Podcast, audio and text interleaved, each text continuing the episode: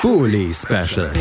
Die Vorschau auf den Bundesligaspieltag auf meinsportpodcast.de.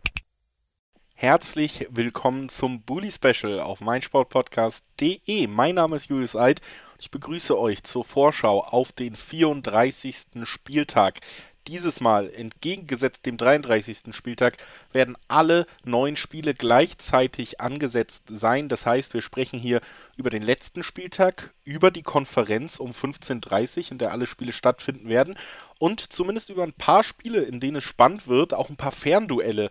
Das ist ja das Schöne in so einer direkten Konferenz, die noch auszutragen sind um die Champions League, um die Euroleague, um den Relegationsplatz. Also da werden wir überall ein Auge drauf werfen. Und weil wir frei auswählen können, welches Spiel wir nehmen zum Beginn, weil alle zeitgleich sind, haben wir uns natürlich dafür entschieden einzusteigen mit Augsburg gegen Fürth. Und über dieses Spiel sprechen wir jetzt gemeinsam mit Stefan Urban von Auf die Zirbelnuss. Hallo Stefan. Servus. Und auf der anderen Seite mit Michael Fischer von den Nürnberger Nachrichten. Hallo Michael. Hallo Julius. Das also die Ausgangs- oder das Spiel, über das wir jetzt direkt sprechen wollen zum Start in den 34. Spieltag. Es ist eines der Spiele, wo Fernduelle und auch das direkte Duell wenig Aussagekraft bzw. gar nicht mehr vorhanden sind, denn Fürth wird absteigen, das wissen wir schon seit längerem auf Platz 18 und Augsburg wird die Klasse halten, das wissen wir seit dem letzten Spieltag. Ja, da ist die Stimmung gut und äh, wie prognostiziert stand es schon vor Anpfiff in Leipzig dann auch fest, dass Augsburg da nicht mehr auf einen Relegationsplatz äh, rutschen kann, auf dem Stuttgart gerade steht. Das heißt, alle ja, die Ausgangssituation ist klar in diesem Spiel. Wir haben ein Heimspiel für die Augsburger, aber eben auch das Abschiedsspiel der Vierter aus der Bundesliga, die bis jetzt noch auf dem Auswärtssieg in dieser Saison warten. Das ist so ein bisschen die Ausgangslage. Stefan, lass uns erstmal zurückgucken auf das schönste 4-0-Niederlagenspiel, was man so erlebt hat in jüngerer Vergangenheit. Wie war's? Ähm, ja, es war schon wieder nicht so gut. Ähm, Im Endeffekt war natürlich das Ergebnis jetzt äh, in der Gesamtrechnung dann wieder egal.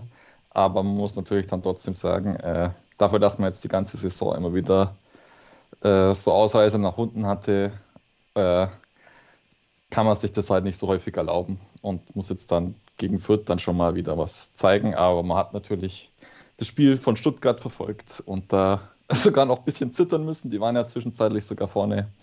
Ähm, dann wäre nämlich jetzt dieses Spiel sogar hier gegen Fürth äh, sehr wichtig. Zumindest, dass man da jetzt nur unentschieden geholt hätte. Äh, so ist es jetzt. Geht es eigentlich bloß nur um die goldene Ananas, ob man jetzt vielleicht noch die Hertha auf, auf einen Platz dahinter zurückhält, wenn Dortmund sich da wieder ergibt. Aber sonst äh, muss man auf jeden Fall da jetzt wieder ein bisschen Wiedergutmachung mal zeigen, weil ja die Saison, äh, man hat jetzt die Klasse wieder gehalten, aber es muss man auch mal einen Schritt nach vorne irgendwann mal machen. Das ist schon so ein bisschen der Blick nicht nur aufs letzte Spiel, sondern auch auf die gesamte Saison der Augsburger. Michael, jetzt das wirklich letzte Saisonspiel der Vierter in der ersten Liga. Das vorletzte war zu Hause gegen Dortmund am Ende ein 1 zu 3. Wie, wie hast du da den Auftritt erlebt? Wir haben ja an dieser Stelle und auch allgemein wurde sehr oft darüber gesprochen, dass es so typische Fürth-Spiele gibt, die die Saison ganz gut zusammenfassen und am Ende auch dann zeigen, warum Fürth viel Lob bekommen hat, aber am Ende auch zu Recht absteigt. Das war gegen Dortmund wieder so. Man hat sehr gut begonnen, hat den Dortmund dann wenig Räume gegeben. Der BVB hatte in den ersten 20 Minuten keinen Torschuss, hat ab und zu mal reingeflankt in den Strafraum, wurde alles geklärt. Dann hat Fürth wirklich gut nach vorne gespielt, hatte davor schon einige Chancen, kleinere Möglichkeiten und dann ist man ja nach 20 Minuten knapp in Führung gegangen sogar. Das hätte dann auch gepasst zum vierten Spiel. Man geht ja oft in Führung und verspielt dann die Führung gerne noch. Aber so war es dann, dass man eben das 1-0 geschossen hat durch Branimir Gotha, der nach 10 oder 11 Spielen ohne Tor mal wieder getroffen hat. Vermeintlich, dachte man. Und ja, dann war es so, dass der Simon Asta im Abseits stand bei der Hereingabe. Hat das Tor nicht gezählt. Gegenzug, erster Angriff. Erling Haaland ähm, verlagert einmal kurz. Ein guter Abschluss von Guerrero. Andreas Linde wehrt sogar noch ganz gut ab und dann trifft Julian Brandt mit dem ersten Schuss aufs Tor und es steht 1-0 für den BVB. Also es war so typisch für diese vierte Saison, dass man gut mithält, gut mitspielt. Man hat auch im weiteren Verlauf dann gut mitgespielt. Man hat sogar den Ausgleich geschossen. Ähm, in der zweiten Hälfte durch Jessic Nanka, ein wirklich guter Abschluss. Da hatte ich ja sogar gedacht, man, man kann mal einen Punkt holen noch oder man, es wäre sogar mehr möglich gewesen. Und dann nicht mal zwei Minuten später schießt der BVB das 2 zu 1, kurz darauf das 3 zu 1. Und dann ist sogar noch das 4 zu 1, das dann wegen Abseits glücklicherweise aus vierter Sicht nicht gezählt hat. Aber am Ende dann verliert man 1 zu 3, man wird wieder gelobt. Marco Rose hat auch gelobt. Ich glaube, jeder oder fast jeder Trainer der 15, 16, je nachdem, hat immer gelobt, außer bei den schlechten Spielen, wie gut Fürth das doch gemacht hätte. Aber am Ende hat man halt 18 Punkte und könnte jetzt mit einem Sieg in Augsburg zumindest noch auf 21 kommen, was insofern wichtig wäre, dass man einerseits aus der Top 10 äh, rausspringt, der schlechtesten Absteiger aller Zeiten und auch die Bilanz aus dem ersten Bundesliga-Jahr 2012, 2013 einstellt. Das also die Ausgangslage bei den Viertern nach dem letzten Spiel. Stefan, du hast es gesagt, gab ein paar Ausreißer nach unten. Jetzt geht es um die goldene Ananas. Was erwartest du dir für einen Auftritt der Augsburger? Wie wird man in diesem letzten Heimspiel auftreten? Also historisch gesehen sind solche Spiele immer das, muss es komplett vergeigen. Also schon seit der zweiten Liga. Ähm, aber es muss halt den Spielern auch klar sein, irgendwann muss man jetzt auch mal wieder ein bisschen Wiedergutmachung machen. Die waren selber jetzt sehr enttäuscht von diesem 4-0, vor allem vom Auftreten kann er trotzdem sagen, ja, Leipzig ist halt eine Klasse besser als wir, aber man muss halt trotzdem schauen, wie man sich präsentiert in so einem Spiel und das hat dann nicht gereicht. Und da hoffe ich, dass sie zumindest mal äh, besser, besseres an den Tag legen. Fürth hat jetzt nichts zu verlieren. Wir haben es schon gehört, vielleicht wollen sie ja noch gewinnen.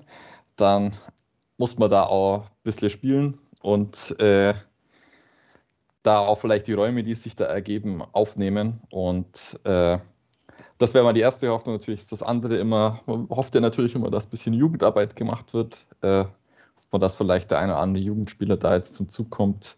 Die U19-Spieler können leider nicht zum Zug kommen, die sind am gleichen Tag in Berlin im Halbfinale und schauen da, da dass sie da vielleicht noch eine Chance haben, dass sie ins, ins Bundesliga-Finale kommen. Da drückt man natürlich parallel so ein bisschen die Daumen, aber sonst haben wir auch gute U23-Spieler, die vielleicht mal eine Chance verdient haben.